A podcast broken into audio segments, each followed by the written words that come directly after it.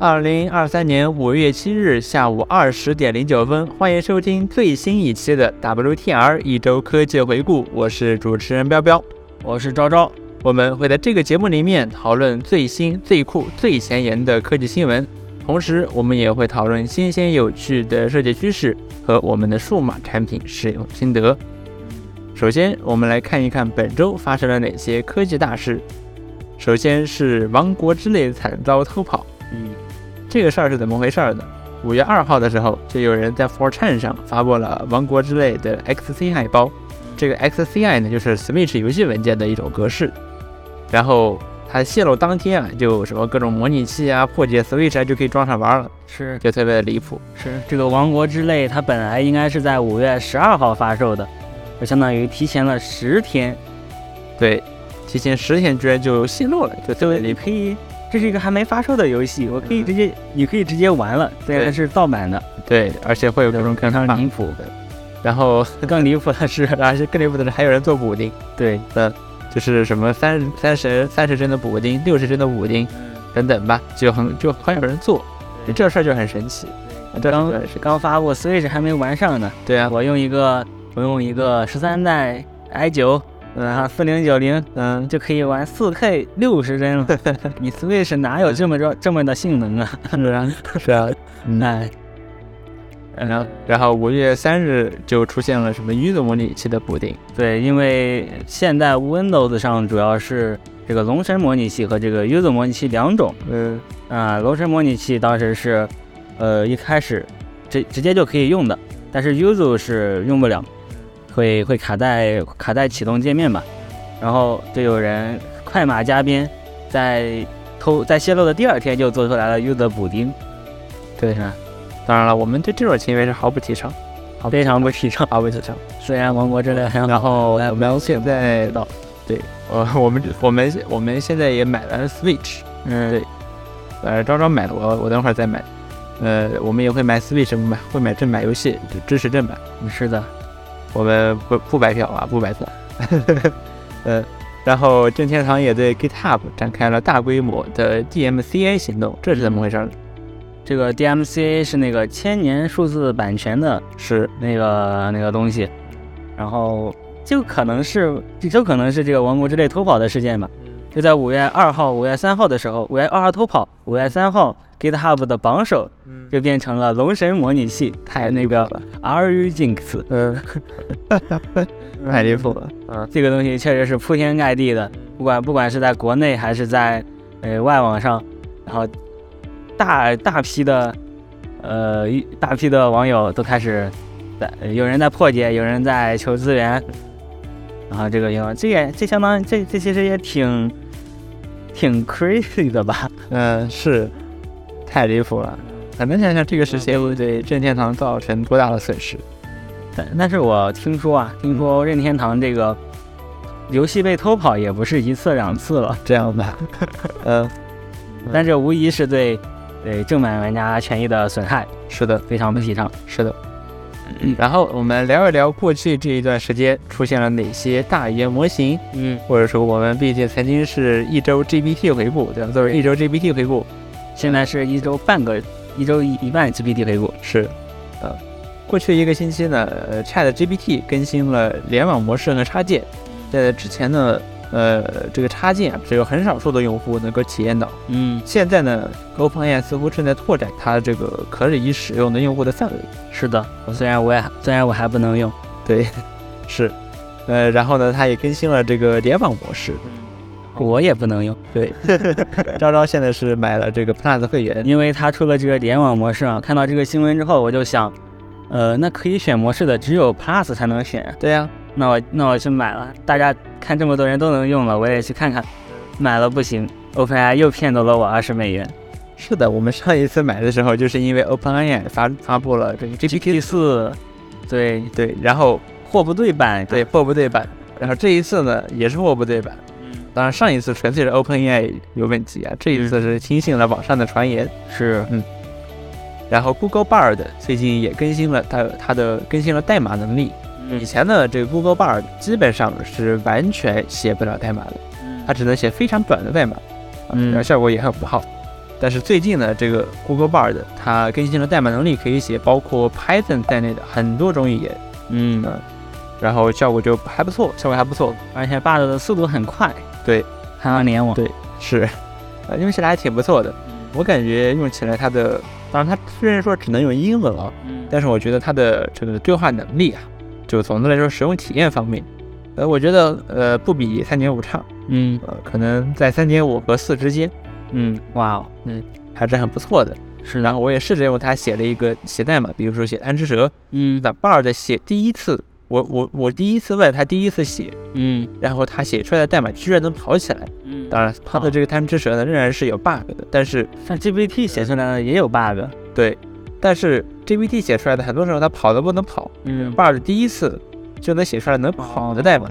这我觉得还是很厉害的。嗯当然，它也不是每一次都能输出能跑的代码。嗯啊然后呢，它也能够像 GPT 四那样，我把这个代码，它如果有报错呢，我报错直接粘给它，嗯那它呢就可以，呃，我不需要其他任何的这个输入，比如说报错是这些，请你帮我修复这个 bug，没有，我直接把整个报错粘给它，按回车，嗯它就可以给我分析啊，它就知道哦，我是碰到这个 bug 需要它帮助，然后它去分析这个代码可能哪里存在问题，然后给出可能的解决方案，所嗯以这个使用体验还是很不错的，哎，接近 GPT 四。然后说到这个代码呢，最近 Hugging Face 也发布了一个叫 Star Coder 的代码，呃，不是的模型，嗯呃，它是一个七 B 的 model，然后是专门用来写代码的，啊、它支持好像是三十多种语言，啊、包括主要是包括这个 Python、C 加加、Java 这些，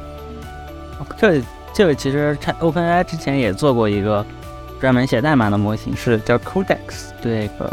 然后效果也也哦，就是我我现在是把这个 Codex 合并到 GPT 里面了，是的，是的。然后最近还还有一些这个模型量化，或者说降低大模型运行所需要的计算资源的工作，也是进展迅速。呃，像最近有一个叫 MLC Chat 的项目，它嗯甚至啊可以做到在 iPhone 手机上运行大模型。就我我下载了下载了，真的能嗯嗯运行。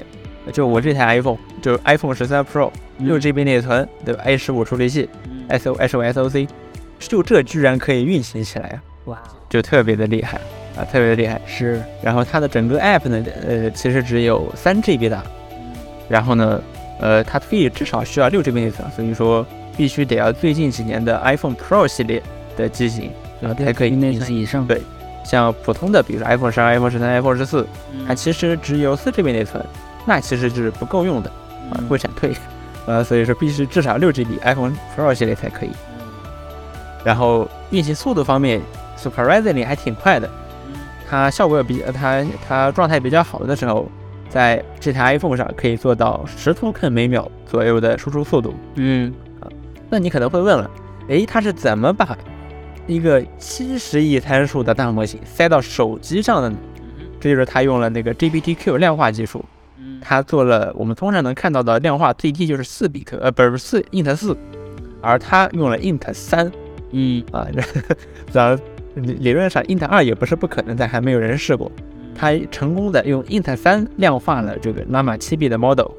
啊，那实际上用的是 vicuda，啊 vicuda V 零的模型，然后呢去装到了手机上面，然后可以进行英文的问答，效果还是很不错的。还是很不错的。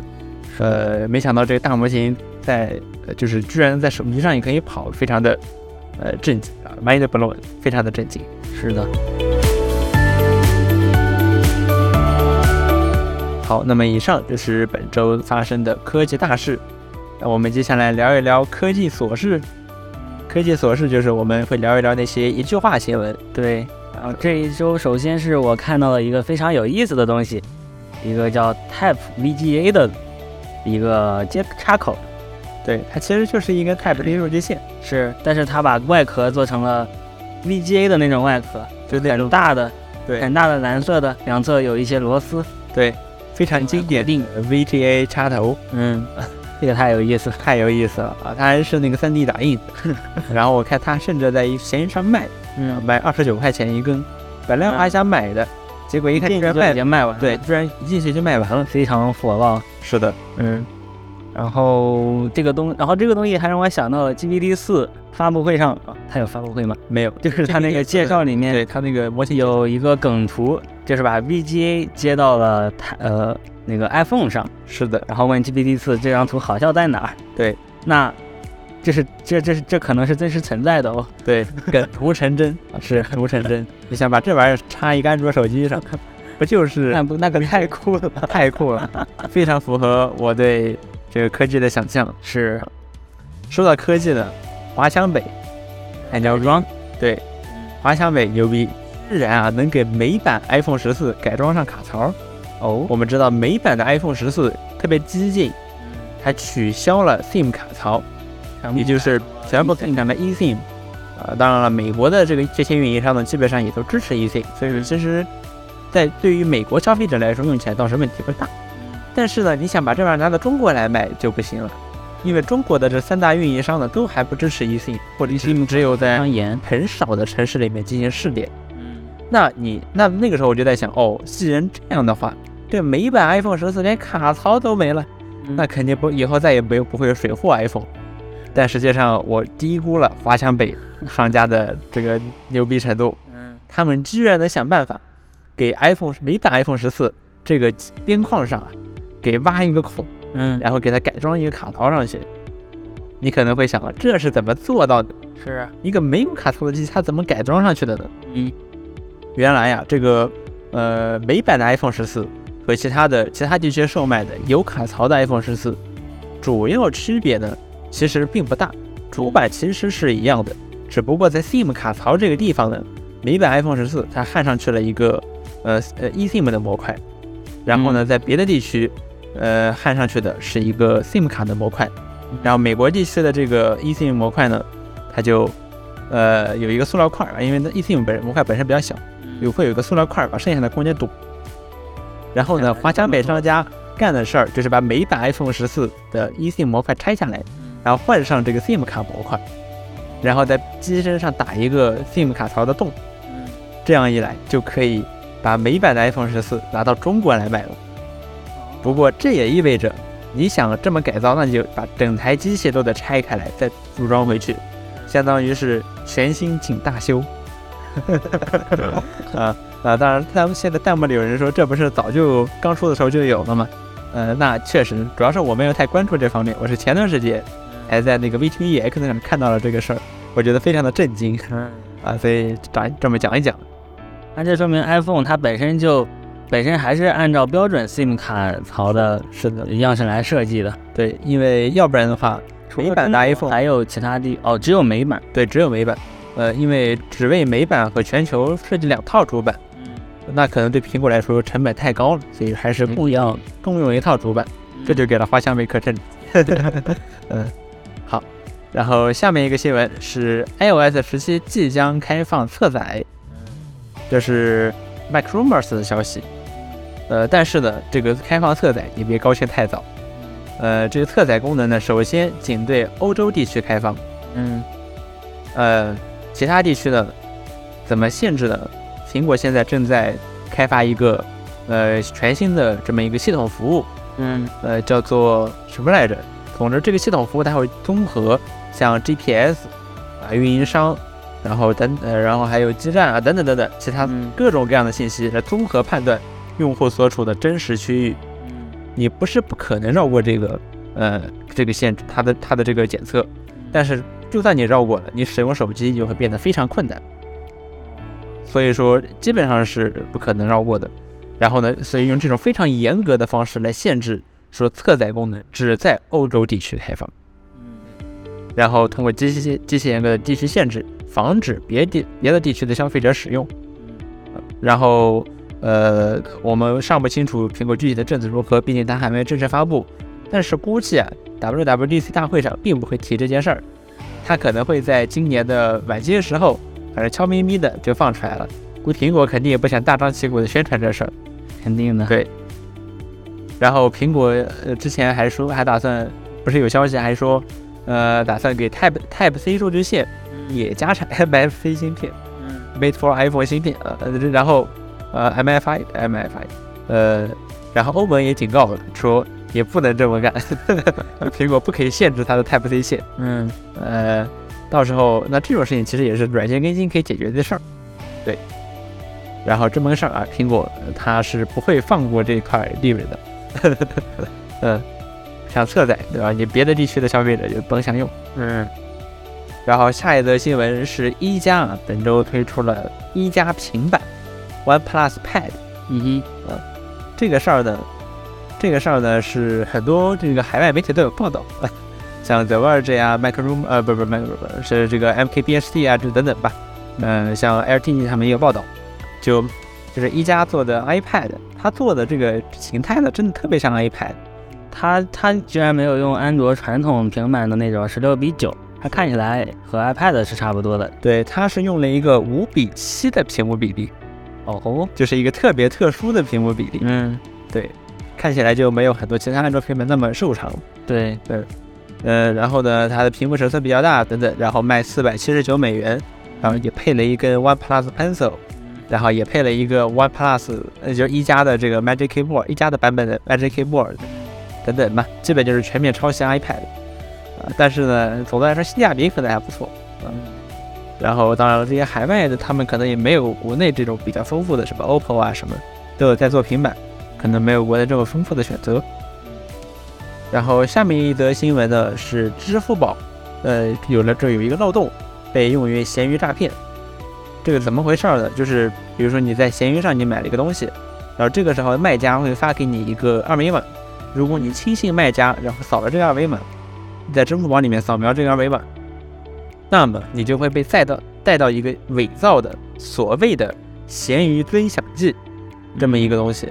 然后呢，意思是你支付一块钱人民币，然后可以享受一万块钱的保价。啊，那如果你然后支付宝本身呢并没有任何的提示，如果你就信了这个呢，然后你真的支付了，你就会发现，在闲鱼上你就已经确认收货了，相当于你付的这个钱啊就直接进到这个骗子的口袋里了，有这么个事儿。哦，然后支付宝可能它的接口健全什么的做的不是特别完善，最近就有人在用这事儿的用这个方式来诈骗哇哦，这么个事儿，然后就挺离谱的。如果你在用 iPhone 的话，那么你体验就是点击确认，然后支付宝弹到支付宝，然后 Face ID 自动扫描，一秒之内你的钱就骗子的口袋里了。嗯，对，安安安卓的话，你可能还得扫描一下指纹，还给你几秒时间来判断一下。是的，好，然后下面一个事情是 Gmail 加入了蓝色对号认证功能，就类似于 Twitter。然后马斯克还在 The Verge 报道此事的那个 Twitter 下面评论了“哈哈”，一个戴着墨镜的 emoji 表情，哦，amazing，很 amazing。啊就我没有想到啊，马斯克居然开创了一个先开创了一个潮流。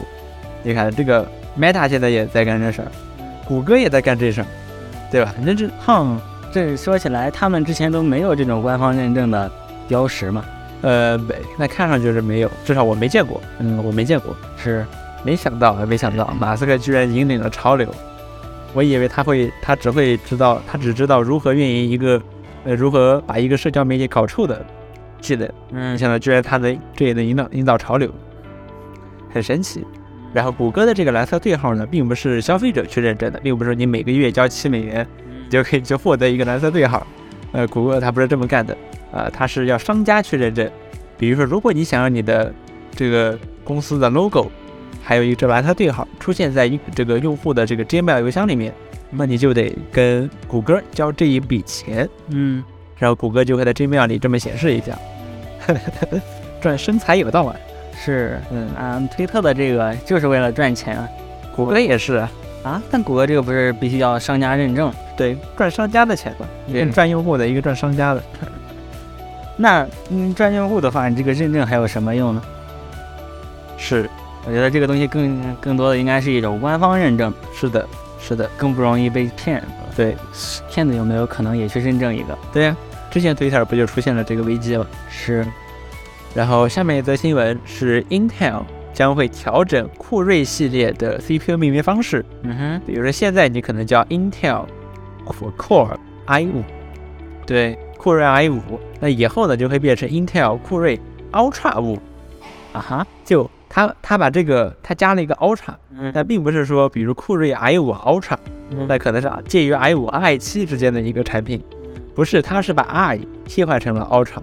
叫酷睿 Ultra 哦，这是为什么呢？啊，这就是英特尔亲戚的老横路了， 谁知道的？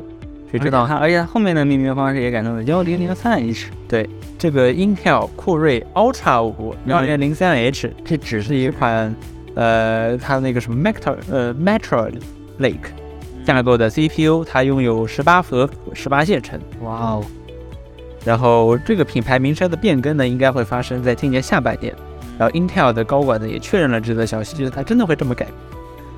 非常的神奇。呃，我以为它会叫酷睿 i 五 Ultra，结果不是，是把 i 替换成了 Ultra，叫 Ultra 五。这可能是学苹果，苹果不是什么 M 一 Ultra，这就这个策略被证明是很成功的。哈，所以那人家也是 M 一 Ultra，他就不能，他就不搞一个 i 五 Ultra，嗯，是他们那如果按他的命名规则，那苹果是应该叫叫 Ultra 一 Ultra 一，对对，嗯很神奇，很神奇。然后下面一则新闻是关于 Edge 的，是 H 最近也是变得越来越臃肿，连都不要了。对，是这周刚才 Siri 不知道为什么出来了，是，嗯，首先这周四呃，Edge 结成了 Bard，就是你在 Bard 上问问题，然后在那个网页 Edge 会弹出一个将 Bard 与 AI 驱动的 New Bing 进行比较，对，它就会自己给你然后推点销这个 New Bing。对，然后点一下，它就会分用 Edge 的新的这个分屏功能，左边显示 Bard，右边显示 Bing，嗯，然后让用户来自行对比，说哪个更好，真的是杀人诛心。是，嗯，然后 Edge 还会将用户访问的每一个网站都发送给 Bing。对，啊，这是为什么呢？这是为什么呢？这是因为 Bing 不是是这个 Edge 更新了一个呃之前更新的那个新功能，就是关注者。你可以比如说你在 YouTube，你在 B 站，然后 Edge 就会自动检测网页，然后检测到这里这个视频是哪个 UP 主或哪个 YouTuber，然后给你弹出你要不要在 Edge 里面关注他。这样子你它有什么更新，Edge 会第一时间提醒你。对，但是它为了检测这个网页呢，它它它它它检测了所有网站。然后这就相当于事实上就把把用户访问的每一个网页都发送给了 Bing。这显然会造成非常严重的隐私泄露问题，是啊，并且微软也没有事先进行说明。嗯，然后还有一个关于 Edge 的事儿，哦吼，哦哦，说完这两点啊，然后这周我们还发现了 Edge，呃，少数派发了一篇文章，关于 Edge 的，它的标题叫做《以本土创新的力量做影响世界的产品》。这是把三六零的这个精髓都给都给学到 Edge 里面去了，也难怪 Edge 最近的市场份额不增反降。是 Edge 现在的产品太臃肿了。对，中国这是什么本土创新的力量啊、因为他采访时是这个 Edge 中国团队嘛，对，本土创新，难道说中国本土创新就是把软件做的臃肿，做成做成流那种大而全的软件吗？不大而全倒是问题不大，是一种选择。但是现在 Edge 它经常性的，比如说去劫持，比如说劫持 Bard，然后在 Chrome 的下载界面弹一个大大的什么试试 Edge，是，然后还有在那个插件应用插件市场里面也会给你单独弹出来一个窗口，上面写着这个插件在 Edge 里面也可以用哦。对，包括它会强然迫后来试试我们的 Edge 应用插件市场。对它，包括它会强迫呃，它会用各种各样的方式来强迫用户把默认搜索引擎改成 Bing，把默认浏览器改成 Edge，骚操这这样的骚操作呢有很多，嗯有很多，嗯，也越来越流氓了这个东西。是啊，然后这么个事儿，嗯，这么个事儿。好，然后下面一个事情呢，也是关于微软的，是微软宣布，呃，Windows 十二 H 二将会成为它的最终版本。以后呢，微软就不再为它为它提供任何功能更新了，嗯一直到二零二五年十月，微软仍然会提供安全更新。在那之后呢，那 Win 十就可以跟 Win 七一样，也不会收到安全更新了。所以说，如果你仍然在使用 Win 十的话，那微软会建议你，就是你在二零二五二零二五年十月之前升级到 Win 十一，或者可能的 Win 十二。是嗯然后对，这是 Windows 十的最终版本。然后下面一个新闻是 Google 支持了 Passkey。这个 Passkey 就相当于苹果之前发布的那个什么来着？呃，就就是那个通行必要的，对就是通行必要。对，你可以用手机上的一些身份认证方法，比如说指纹，然后面部识别来这呃来登录，来登录你的 Google 账号。然后这个 passkey 呢，它并不是什么一个，比如说两边验证码是一个两边验证手段，它的目的呢其实就是取代密码。是的，对，然后这样一来，既然没有密码， 那你就不不永远不会泄露密码了。然后这个 passkey 呢，是用你的手机或者电脑去安全的存储在一个加密的地方的。所以理论理论上说呢，只要你设备在，并且没有你的这个设备的访问权限，那么任何人都不可能窃取你的 passkey。是的，是一个这是像 Google 啊、呃 Apple 啊，然后 Microsoft 他们都联合起来在推广的这么一个标准。是它的，的目的呢，就是使命就是取代密码。进入无密码时代。对，所以说现在 Google 也终于把它的 Google 账号啊，Google 这个很重要的这个账号，对吧嗯，呃，也可以支持 Passkey 登录了。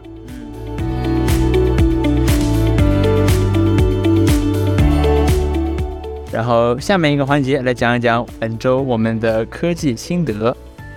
科技心得，首先是我们玩了一个游戏叫《A Way Out》。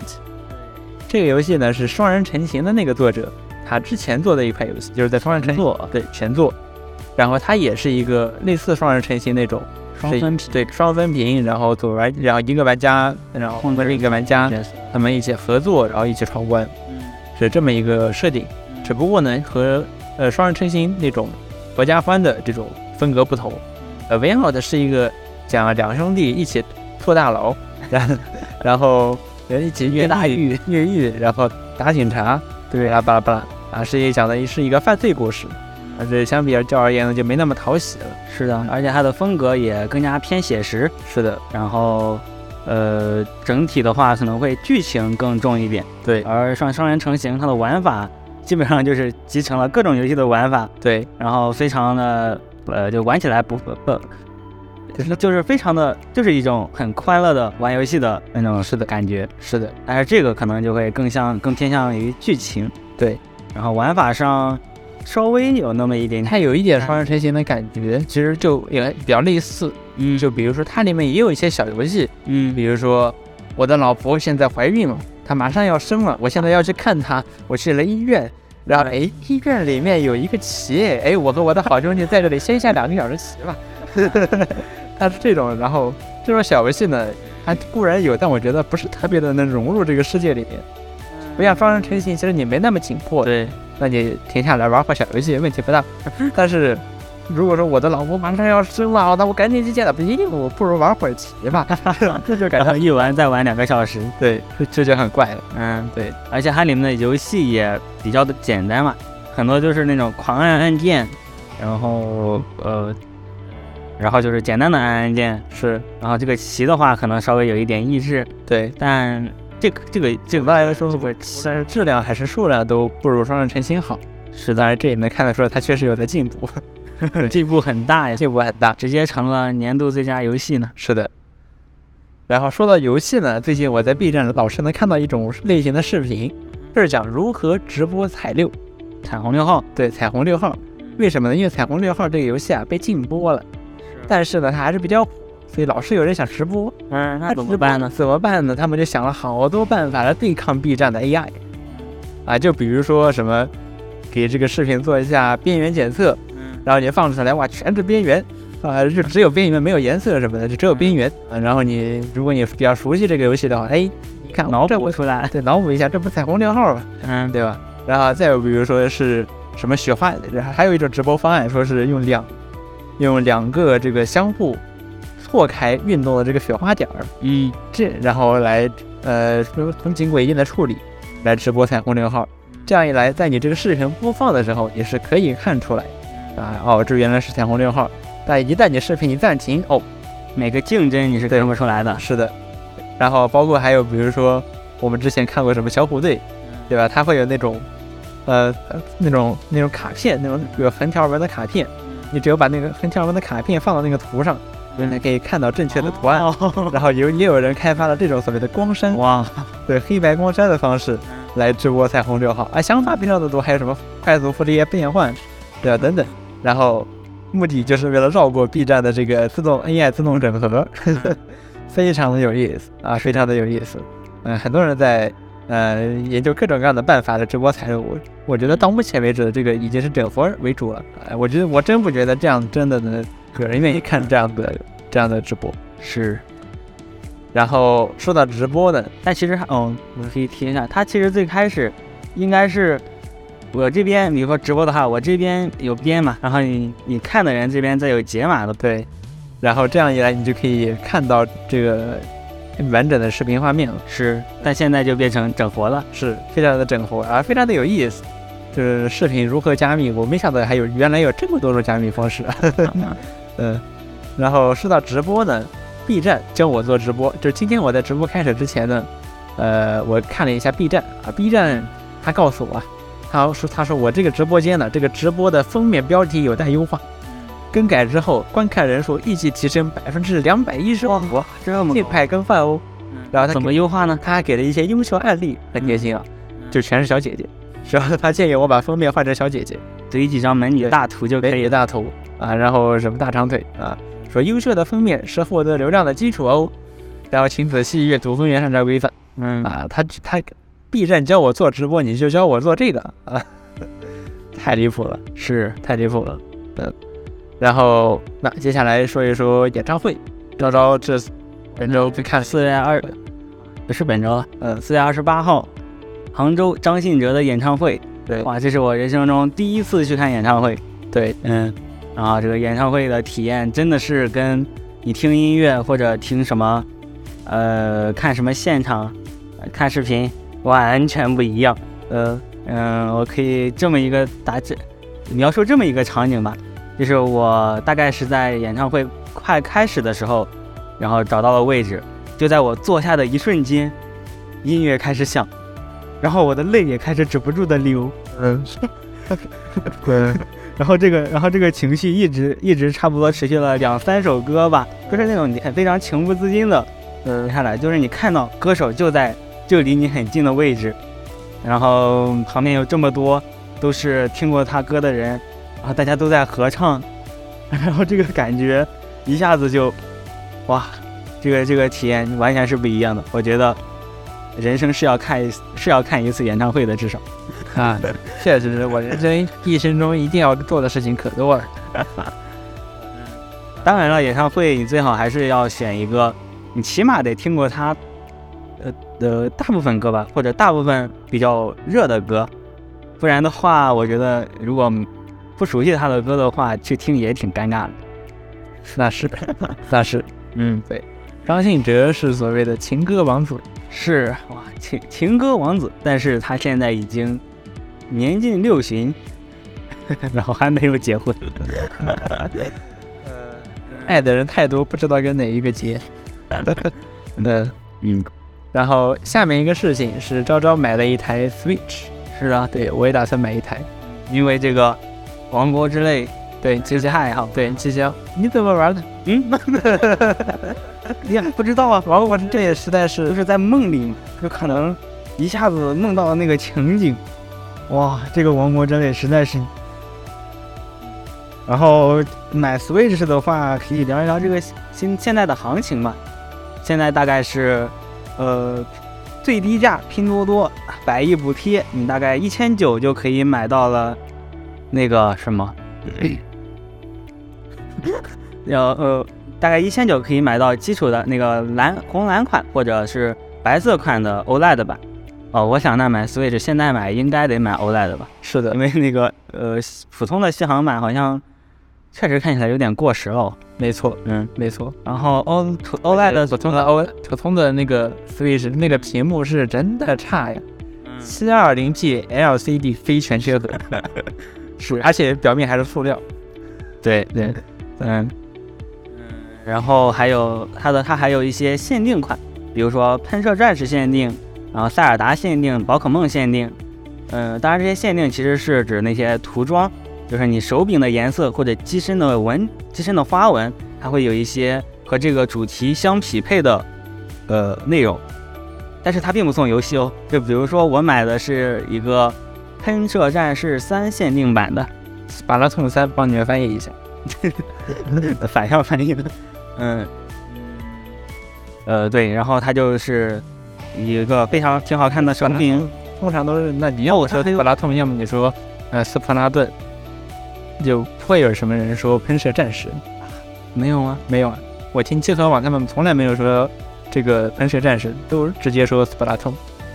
真的吗？我我感觉我接触到喷射战士还挺多的。不要怪死，好吧，嗯，再见。哦，它除了除了机身，它还有一个 dock 底座，是知道的，吧？那 dock 底座也是有呃那个定制的，哦，有定制的相当，我感觉还是挺全面的。当然，我在哦说回价格吧，然后京东现在大概是普通版是两千出头，然后限定款一般都在两千二三，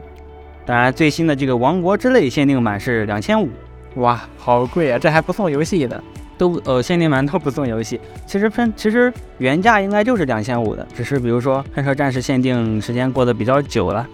嗯，但是但是塞尔达这个王国之泪的限定我看不是很合我的胃口，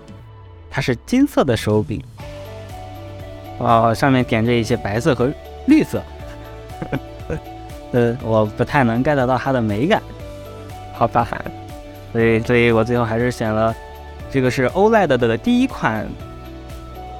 第一款限定，就是喷射 Splatoon 三的限定，嗯，还是挺好看的。是的，斯本斯普拉顿，嗯，普拉顿，呃，然后对我们，然后然后那游戏呢？游戏价格怎么样？哦，对，游戏价格，就有人说这个买 Switch，你买 Switch 只是交了首付，后面你买游戏才是交月供， 这是交月供。Switch 游戏也是贵的离谱，你像基本上一款一款游戏基本上都要在四五百块钱，任天堂第一任天堂第一方呃的游戏基本上都要在四五百，然后第三方的游戏也是百来百十来块，就是在 Switch 上你很难看到像 Steam 里面几块钱、几十块钱的游戏，这个基本上是没有的，呃，或者只有打折的时候非常少。不过任天堂有一个叫做认亏券的东西，当然它官方名应该不叫这个，嗯，所有人都叫它认亏券。是它相当于是你可以花九十九点九九美元买一张认亏，买两张认亏券，然后一张可以兑换一个任天堂的第一方游戏，哦比如说，呃，塞尔达、喷射喷射战士，我打算兑换这两款，对，五百，呃，换成人民币大概五百块钱吧，就可以买到这么两张券。哦，然后买这张券的前提还有一个，就是任天堂买了这 Switch 之后，你花钱的地方可不少呢。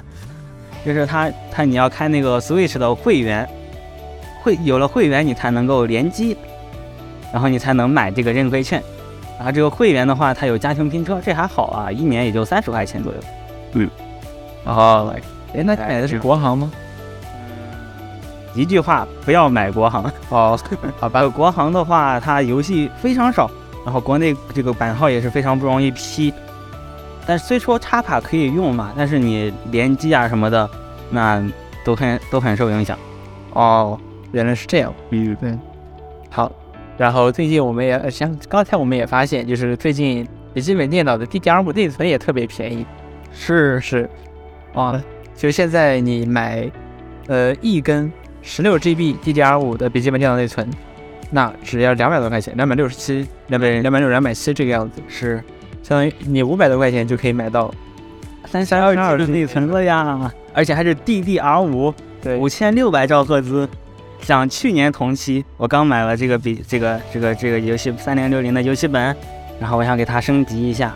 然后就买了 DDR 五的内存。当时 DDR 五可能还是什么新鲜玩意儿吧，然后价格虚高，我花了大概一千二左右才买到了三十二 G，就是两条十六 G 的内存，现而且还是四八零零兆赫兹的，现在这个 DDR 五内存真的是便宜太假了。是白菜价呀。对白菜价。不过我也发现这个嗯台式机的内存呢，相对而言还是要贵一点。哦，对，哎，这有点不太合乎常理啊。就是当初的时候，呃，去年的时候，这个 D 台式机内存 DDR 五是要比笔记本便宜的，现在居然又贵了。对，因为现在可能笔记本电脑内存实在是太便宜了。所以这个这个技术啊，不求追星是，嗯而且像那个什么 PCIe E 四，我去年买的时候也是在高位买的，现在差不多价格也掉了一半。这个 PCIe 四指的是什么？哦、就是固态不嘛。太对，哦，哎， 啊，对，所以去年是非常不适合你对硬件的一年。去年是的，因为去年矿现在潮差不矿潮刚刚结束，现在是装机的好时候，是装机好时候。呃，然后弹幕里有人说库克啥玩意儿，不是金子做的吗？这内存 对，在八 GB 内存， 对苹果我才在多少钱？在苹果这儿八 GB 内存要我这多少？一千五嘛， 对，然后三三十二 G 要三千，哦不是两十六 GB 要三千，嗯，就贵的离谱，啊贵的离谱。内存是金子做的，在苹果这里。确实，是的。好，那么以上就是本周 WTR 的全部内容了。嗯，我是彪彪，我是昭昭，我们下周再见，拜拜。拜拜。